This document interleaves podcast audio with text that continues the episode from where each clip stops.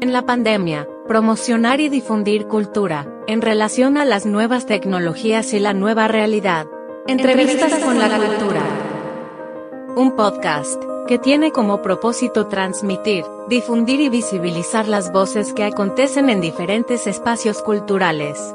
Reflexionan sobre la cultura. Entrevistados por Rosa Tapia y Juan Mamani.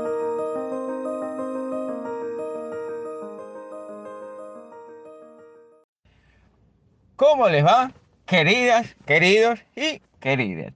Les habla el Silvio y estoy presentando con mucho honor y mucho gusto este ciclo de entrevistas con cultura. Este podcast es el número uno para que cuando lo escuchen todos, todas y todes tengan un feliz domingo para la juventud y también sean felices los otros días de la semana. La llave del cofre de la felicidad está en este podcast. Escúchenlo y que el placer de oírlo los invada a todos, a todas y a todos. Saludo grande y feliz podcast para la juventud. Correcto.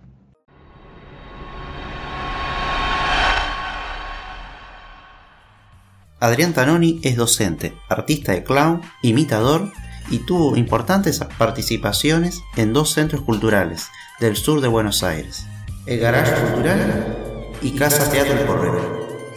El primero ubicado en la localidad de Banfield y el segundo a metros de la estación Lanús. Lo interesante de entrevistar a Tanoni es que a causa del confinamiento empezó a realizar programas por Instagram de humor. Uno de ellos es Cuéntate algo, en donde con varios artistas poco conocidos, mediante varietés, invitan a sus espectadores a seguir riéndonos a pesar del encierro. Entrevistas con la cultura. Es memoria, registro y diversidad. Para empezar la entrevista de hoy, Adrián Tononi nos cuenta sobre su recorrido en el ámbito cultural. También comenta y detalla los dos centros culturales en donde más participación tuvo y su influencia con el clown. Yo tengo 46 años, profesionalmente en el ámbito cultural entre a los 19. Yo empecé a trabajar en las escuelas primarias en el año 97. La particularidad de eso fue que mis referentes no eran profesores, sino que eran maestros y maestras, lo que implicaba que yo usaba una didáctica diferente porque trabajaba, bueno, desde prácticas del lenguaje, pero eh, muy enfocado desde lo artístico, con la guitarra, con el teatro, eh, cosa que cuando yo iba a la secundaria, eh, los docentes de literatura no hacían, tenían una formación, una orientación más teórica. Mi orientación eh, o mi, experiencia de lo práctico fue ir copiando la gente que, que yo veía a mis alrededores, que eran maestros y maestras. Y al garage cultural llegué porque yo soy muy inquieto. Una vez organizamos ahí en el garage que está en, en Banfield una varieté hablé con mi contacto del garage, le propuse, le, mostré lo que veníamos haciendo y, armamos una fecha, hicimos la, la varieté docente, justamente con, con todos colegas, ¿no? de ahí el nombre.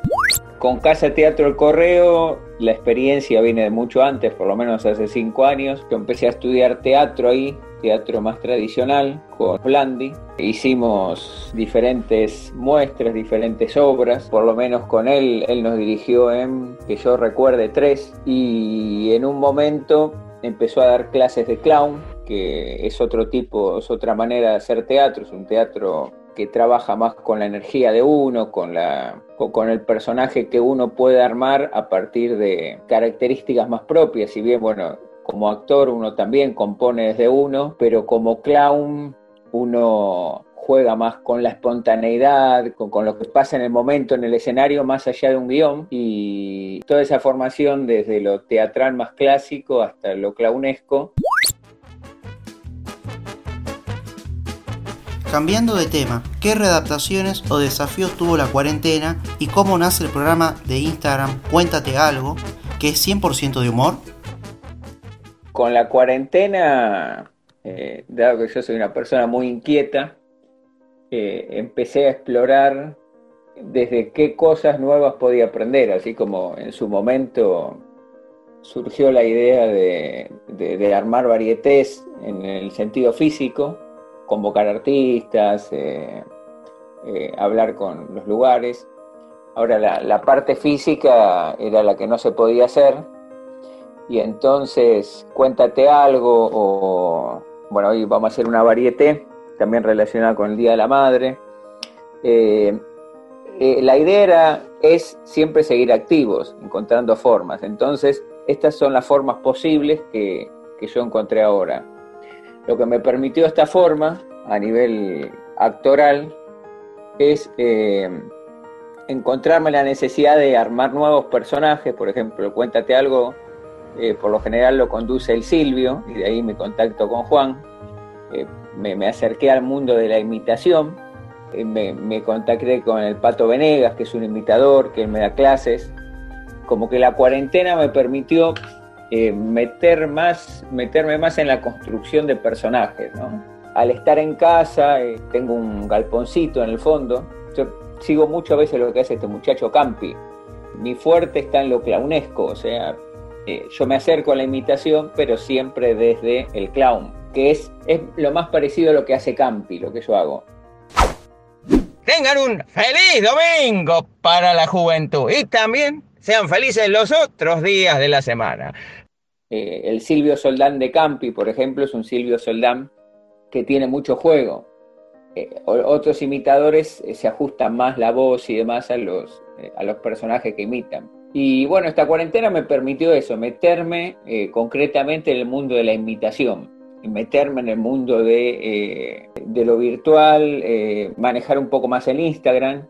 no me llevo tan bien con el Zoom o con otros formatos porque a mí lo que más me seduce como, como artista es la cosa en vivo. Y el único formato que me da la instancia del vivo es el Instagram, la, interacción me gusta, lo que va pasando en la interacción. Eh, grabamos videos con, con las compañías en las que, de las que yo formo parte, pero lo que más me seduce es el vivo.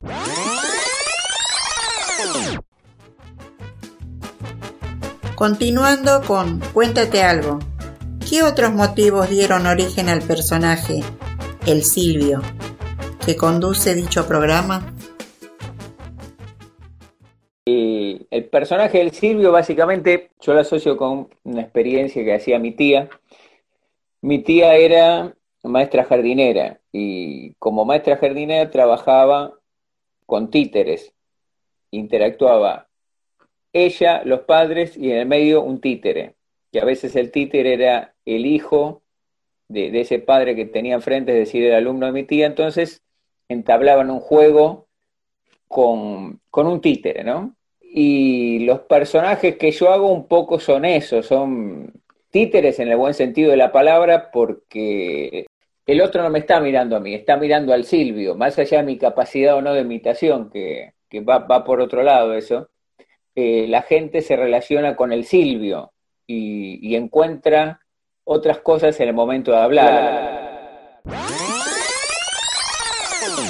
Tanto los personajes en los que yo me compongo desde la imitación, como los otros, que son personajes que, eh, que, no imitan a nadie, sino que, no sé, yo tengo un personaje, Luisito, que es un personaje que le gustan los, los famosos chistontos y, y se mata de risa con eso, entonces eh, es un personaje muy tierno, muy cálido.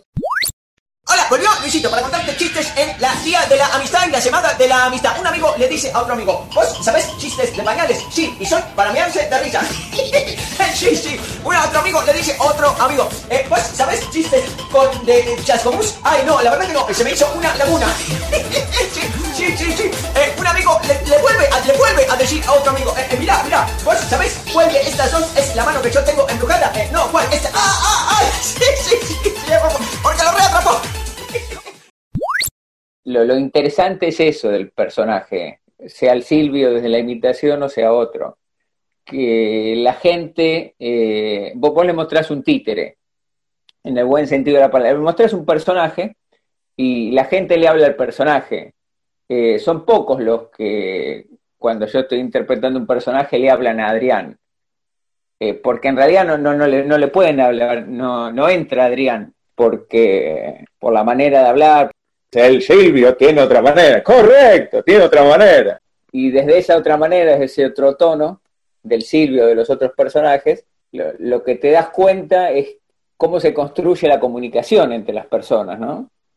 Porque básicamente es eso, es de acuerdo como, de acuerdo a lo que la persona tenga enfrente, es la manera de comunicarse. Si, si tiene un conductor, se hace la idea de que, por ejemplo, vos ahora estás hablando con un profesor que actúa, pero diferente sería si, si vos hablas con un conductor. Eh, y ahí se ve, ¿no? Eh, el rol que ocupa cada uno en la comunicación, bueno, es muy, es muy claro en el momento de actuar. Y eso es muy interesante.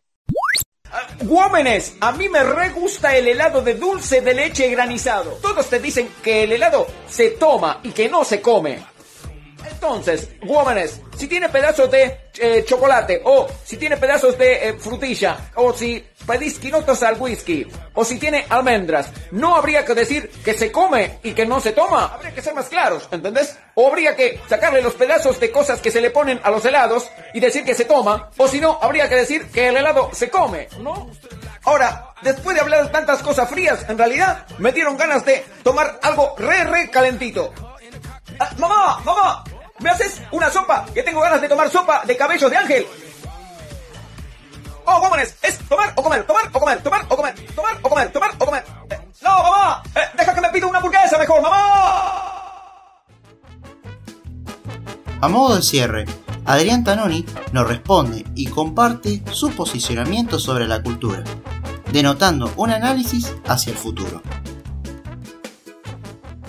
Y a veces veo que no se le da a la cultura la importancia que, que tiene. Digo, el correo es un lugar que de, mucha lucha para mantenerse, siendo que tiene mucha movida cultural, pero le cuesta muchísimo mantenerse al correo, muchísimo, porque bueno, ahora está, logró estar en una casa que no, en un lugar que no es propio, pero que es de un familiar de uno de los dueños del correo, entonces eso le permite pagar el alquiler eh, con cierta comodidad porque van a comisión, pero eh, y también el correo logró cierto subsidio, pero no, no alcanza para, para sostener los gastos que a veces el municipio les, les pide que tengan por, por impuestos y demás.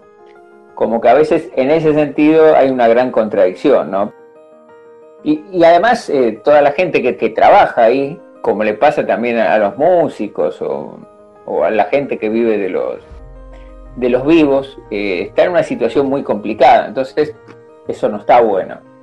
Eh, como que la cultura es un terreno tan amplio y, que a mí me, me, ayuda a seguir activo desde lo cultural y desde la curiosidad, que desde ahí me da alegría, pero me da tristeza a veces eh, ver tanta gente talentosa que, que, no, no, le puede encontrar la vuelta o que no, no puede sostener espacios eh, y bueno, y también bueno, hay una cuestión física de, qué sé yo, no, no a todos nos gusta todo.